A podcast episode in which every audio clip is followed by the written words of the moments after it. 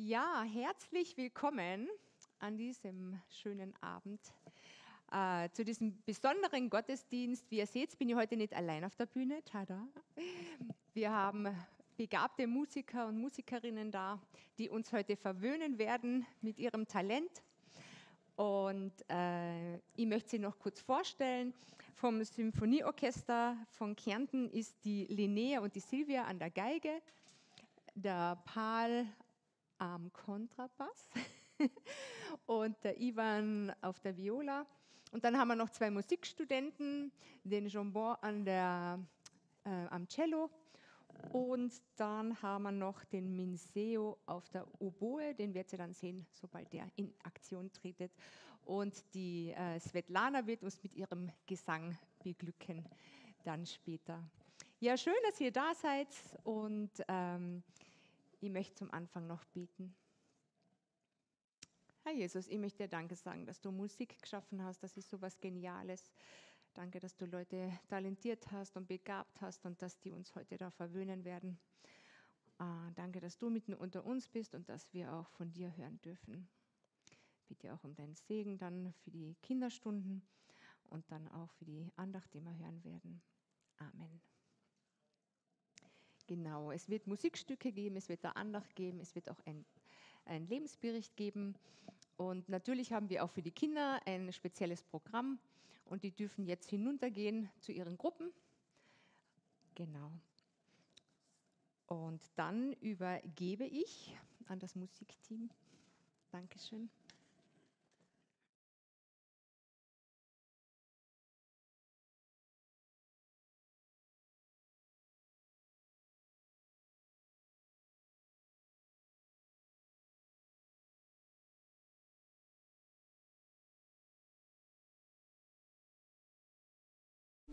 Mm-hmm.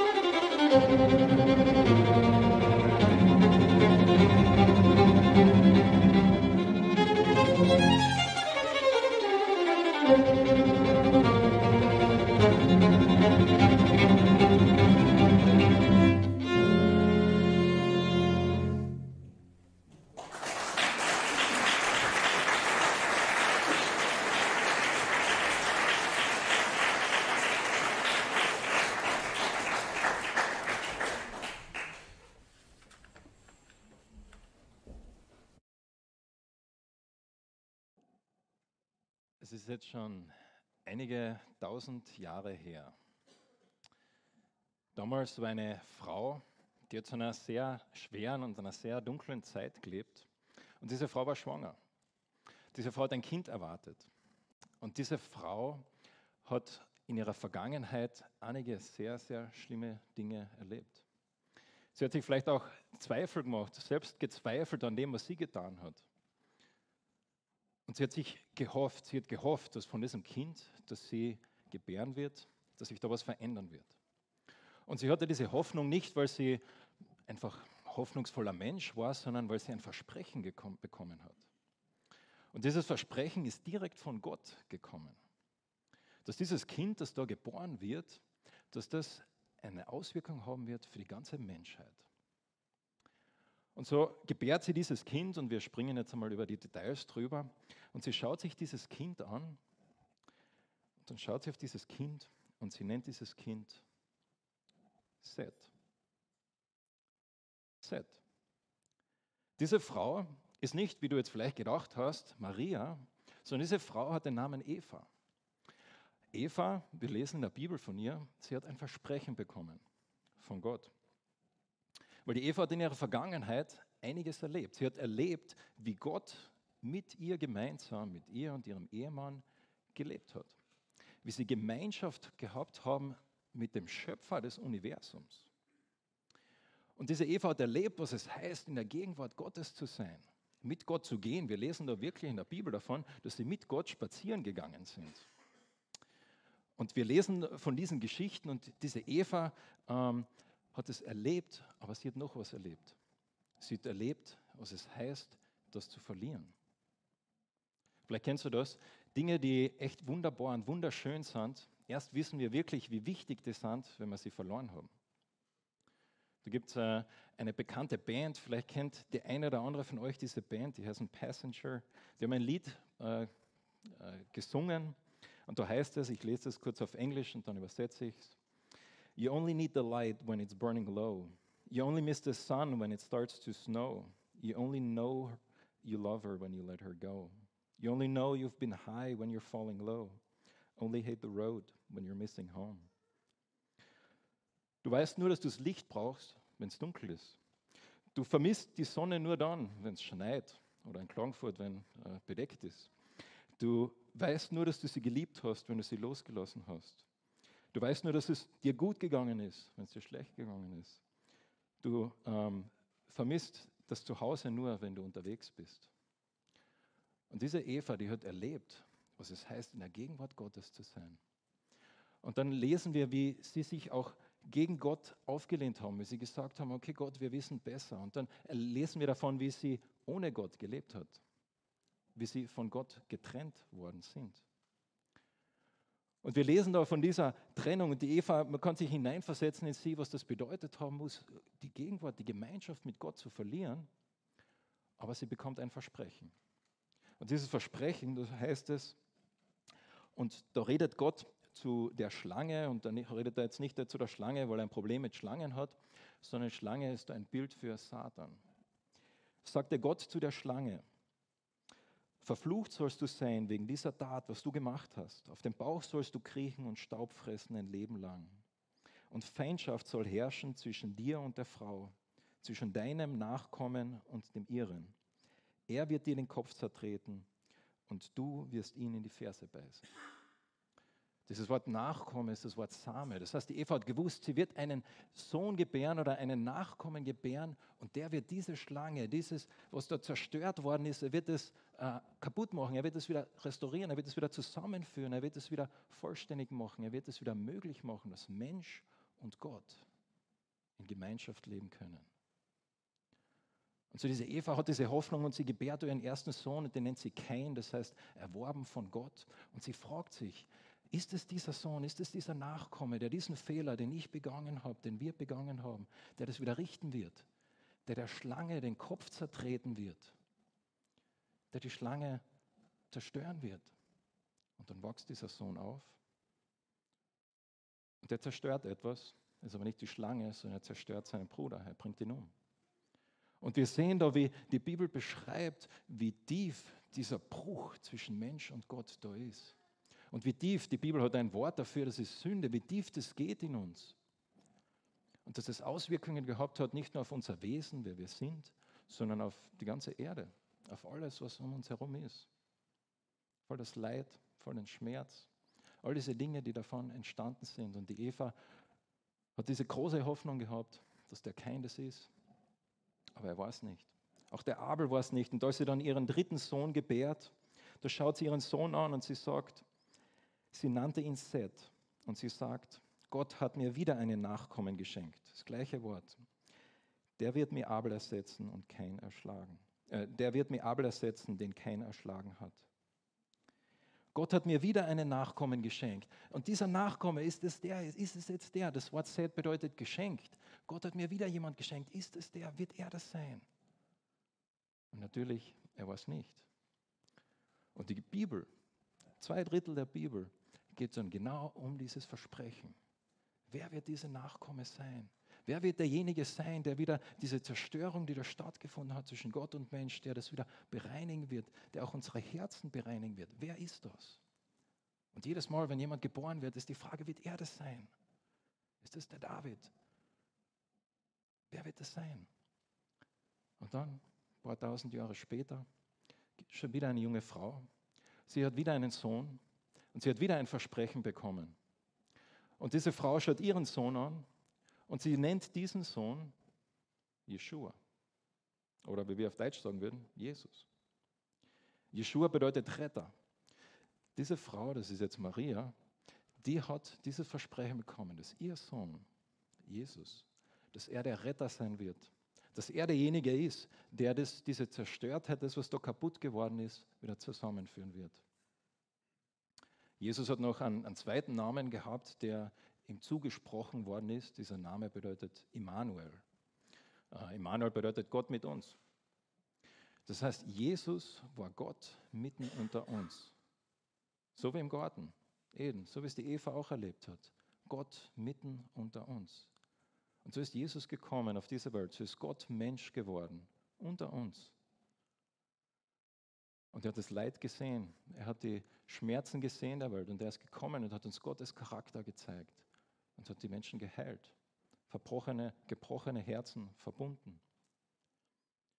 Und jedes Mal, wenn ihm Menschen begegnet sind, haben sie eine Option gehabt. Wie gehen sie damit um? Folgen sie diesem Jesus nach? Folgen sie Gott nach? Möchten sie mit Gott diese Gemeinschaft haben? Möchten Sie Immanuel? Oder möchten Sie das nicht?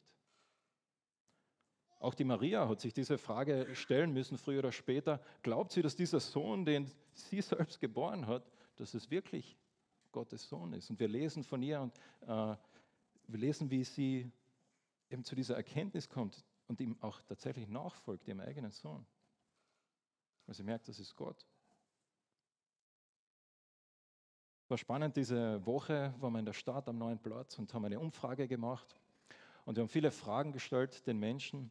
Und es sind ganz verschiedene Antworten gekommen. Nur bei einer Frage, die war bei allen mehr oder weniger gleich, die Antwort.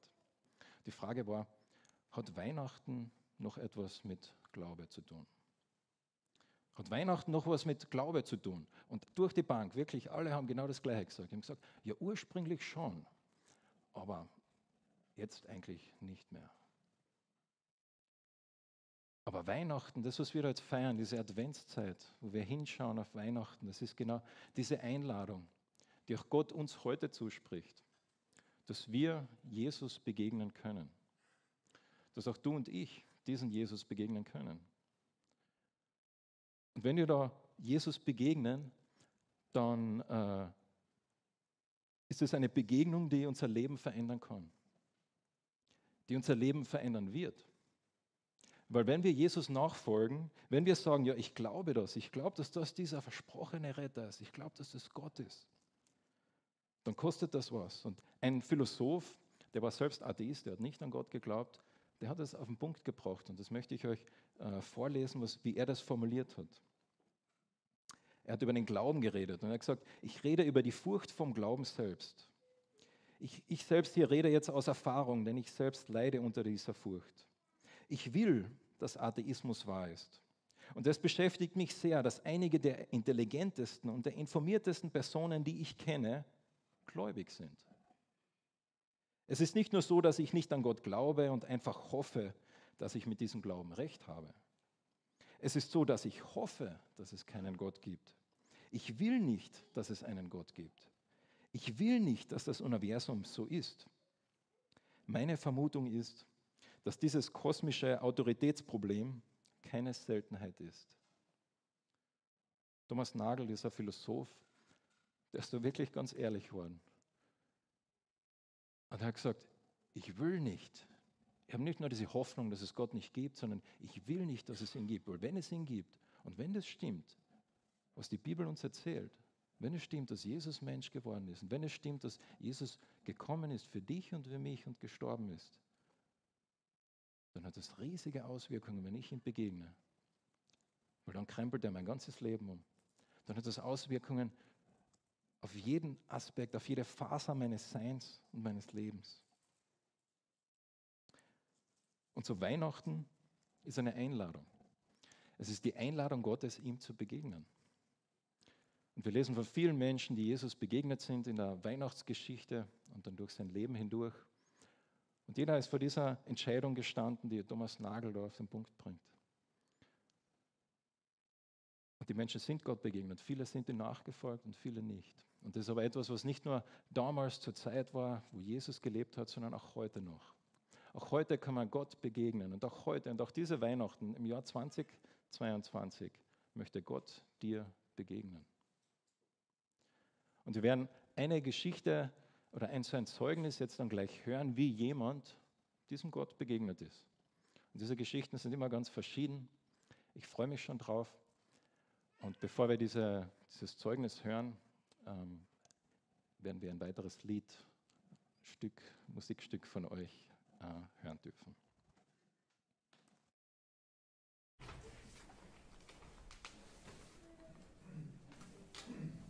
Ich habe nicht geplant, dass ich zu euch rede, aber ich wollte doch etwas äh, sagen.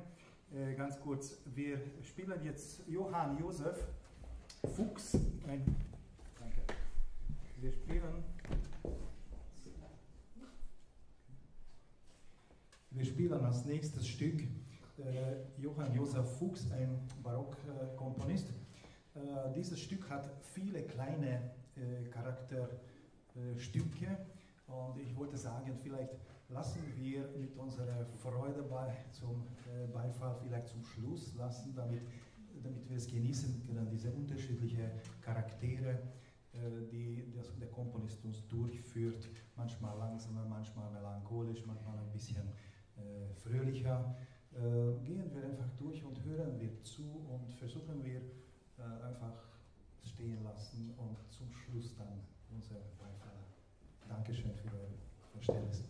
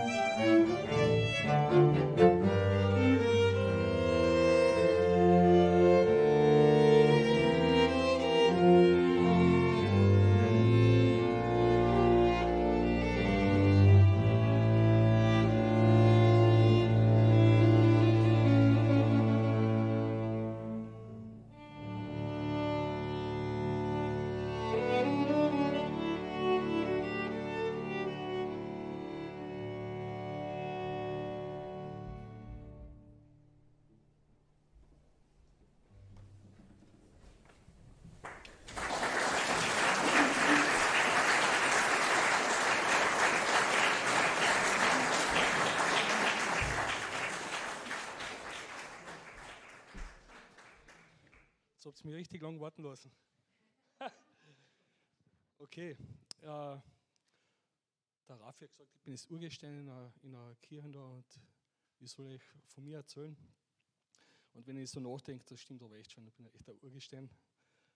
Äh, wenn ich in der Kindheit anfange, in der Kindheit war so, ich war katholisch aufgewachsen endlich und dann bin ich oft in die Kirche gegangen, zweimal im Jahr, einmal Ostern, einmal Weihnachten. Und da habe ich, man hat da Ehrfurcht gell, vor Gott eigentlich, weil dort ist echt drückend, so die Kirchen selber, wenn du sie so anschaust.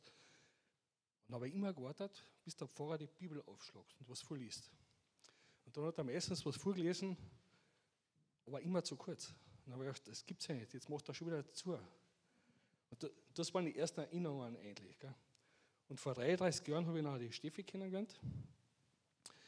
Und die Steffi hat eine Schwester gehabt, die war gläubig und da bin ich das erste Mal wieder mit dem Jesus mehr konfrontiert worden.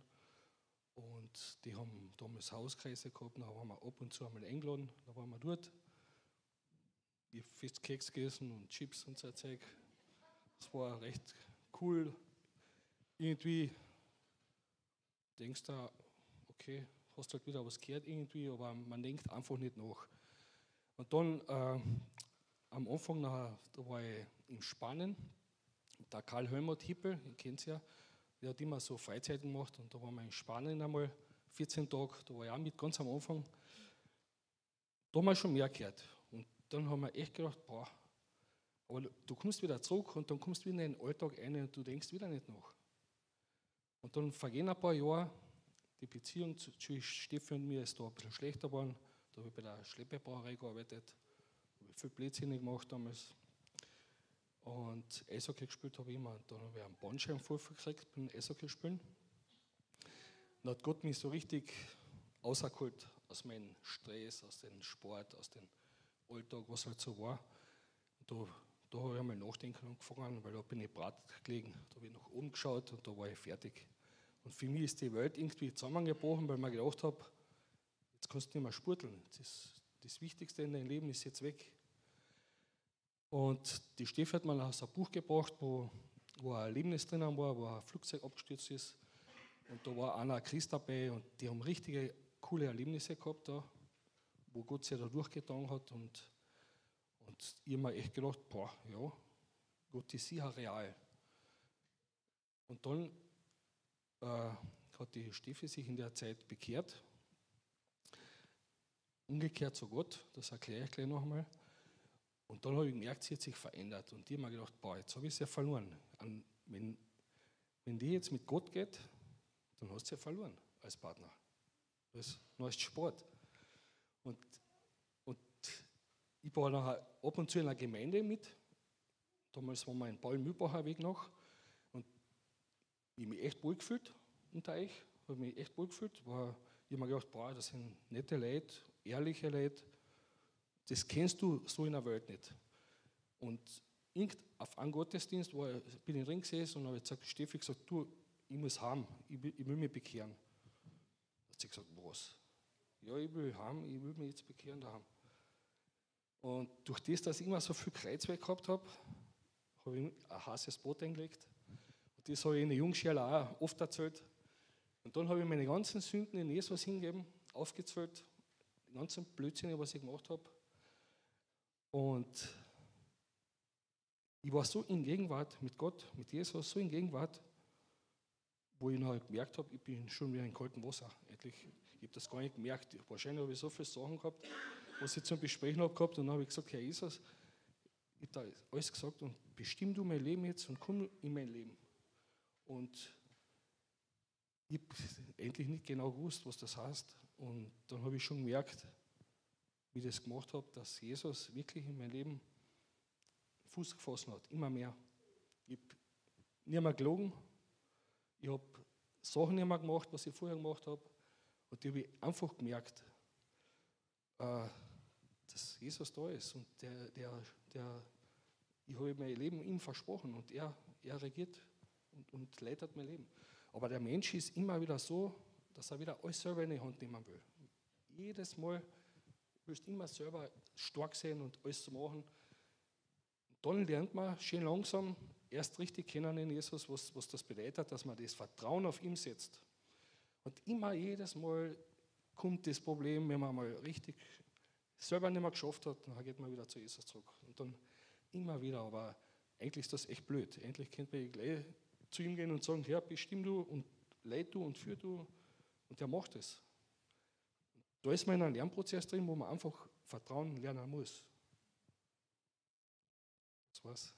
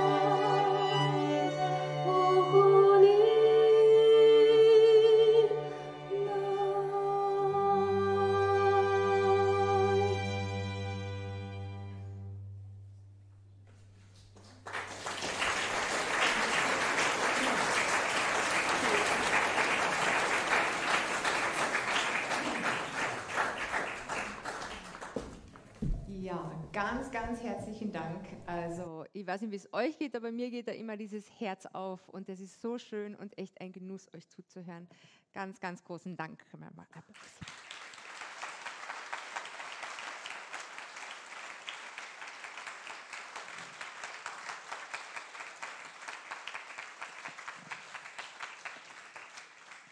Und dir, lieber Paul, danke fürs Organisieren jedes Jahr und wir möchten dir ein kleines Danke geben für deine Organisation und auch euch ein kleines Danke, dass ihr eure Zeit und viel Üben geopfert habt. Ist Svetlana auch noch eine. So schauen, dass sie die richtigen Namen trifft. Dankeschön. Min Seo dir ich nachher. Ja. Noch ein paar Infos. Äh, ich möchte jetzt die Kollekte durchgeben für unseren Gemeindehaushalt. Jeder darf geben, was er gerne möchte. Ähm, nächsten Sonntag haben wir um 9.30 Uhr wieder Gottesdienst und es geht wieder weiter mit Weihnachtsbegegnungen äh, der verschiedenen Art und auch eben wieder einem Lebensbericht. Danke, Hansi, für deine Offenheit und deinen Bericht, dass du uns teilhaben hast lassen. Und ähm, es gibt auch hinten dann, wenn ihr rausgeht, einen Bazar, wo ihr gerne was kaufen könnt für Weihnachtsgeschenke oder Mitbringsel. Äh, die Yolanda und viele andere haben fleißig gebastelt und sich kreativ betätigt. Und ähm, das kommt dann einer Familie zugute und auch äh, WDL, weil die machen ja viel Freizeitarbeit. Dann habe ich anzukündigen auch ein musikalisches Event und zwar Kids, Kids Forever dieses Jahr wieder. Letztes Jahr war ja nichts, aber dieses Jahr gibt es wieder. Da machen auch viele von unserer Gemeinde, viele Kinder mit und ähm, Mitarbeiter. Und das wird am 18.12. Äh, in der Messearena sein, äh, ich glaube in Messehalle 5. Und wenn jemand sagt, Ma, ihr möchtet was Spezielles machen, kann am 24. nach Spital gehen. Da gibt es, glaube ich, sogar zwei Aufführungen, genau, eine um 11, eine um 14 Uhr. Also es ist wirklich zum Empfehlen. Die Kinder haben wahnsinnig fleißig geübt und freuen sich schon echt drauf. Und äh, es ist genug Platz. Also ladet ein, es ist, glaube ich, 800 Plätze reserviert in der Messearena. Also herzlich willkommen. Dann möchten wir natürlich auch noch, dass ihr danach ein bisschen da bleibt, dass wir Gemeinschaft haben, miteinander plaudern. Und dafür gibt es draußen eine Feuerschale und es wird auch Punsch geben und Kaffee, wenn jemand noch ein bisschen wach bleiben möchte und Kekse. Also herzlich willkommen, bleibt da. Tauschen wir uns noch aus, äh, wie es uns geht und ähm, dass wir noch ein bisschen Gemeinschaft danach haben. Und äh, wir, genau, dann möchte ich euch noch einen Abschlussvers mitgeben. Ich mir gedacht, der ist so sehr passend, da äh, gibt es auch ein schönes Lied, aber das äh, weiß ich jetzt nicht mehr, wie das geht, ich weiß nur so Teile, aber ich habe mir gedacht, das ist sehr passend jetzt für die Adventszeit. Und zwar wird ja auch im Alten Testament Jesus schon angekündigt. Und ich finde so schön, wie er angekündigt wird, äh, dass er nicht irgendein kleines Baby ist, das jetzt auf die Welt kommt, sondern dass er wirklich ein mächtiger äh, ist. Und zwar im Jesaja 9, Vers 5. Denn ein Kind ist uns geboren, ein Sohn uns gegeben, und die Herrschaft ruht auf seiner Schulter. Und man nennt seinen Namen wunderbarer Ratgeber, starker Gott, Vater der Ewigkeit, Fürst des Friedens. Und ich finde, das ist sehr vielversprechend, weil wenn wir an ihn glauben, dann dürfen wir diese Sachen auch in Anspruch nehmen. Und das wünsche ich euch, dass ihr in der Adventszeit das wieder neu erfahrt oder zum ersten Mal erfahrt, äh, dass Gott ein starker Fürst ist und ein Friedensfürst. Und wir hören jetzt noch ein letztes Lied von euch und nochmal ganz herzlichen Dank, dass ihr da wart.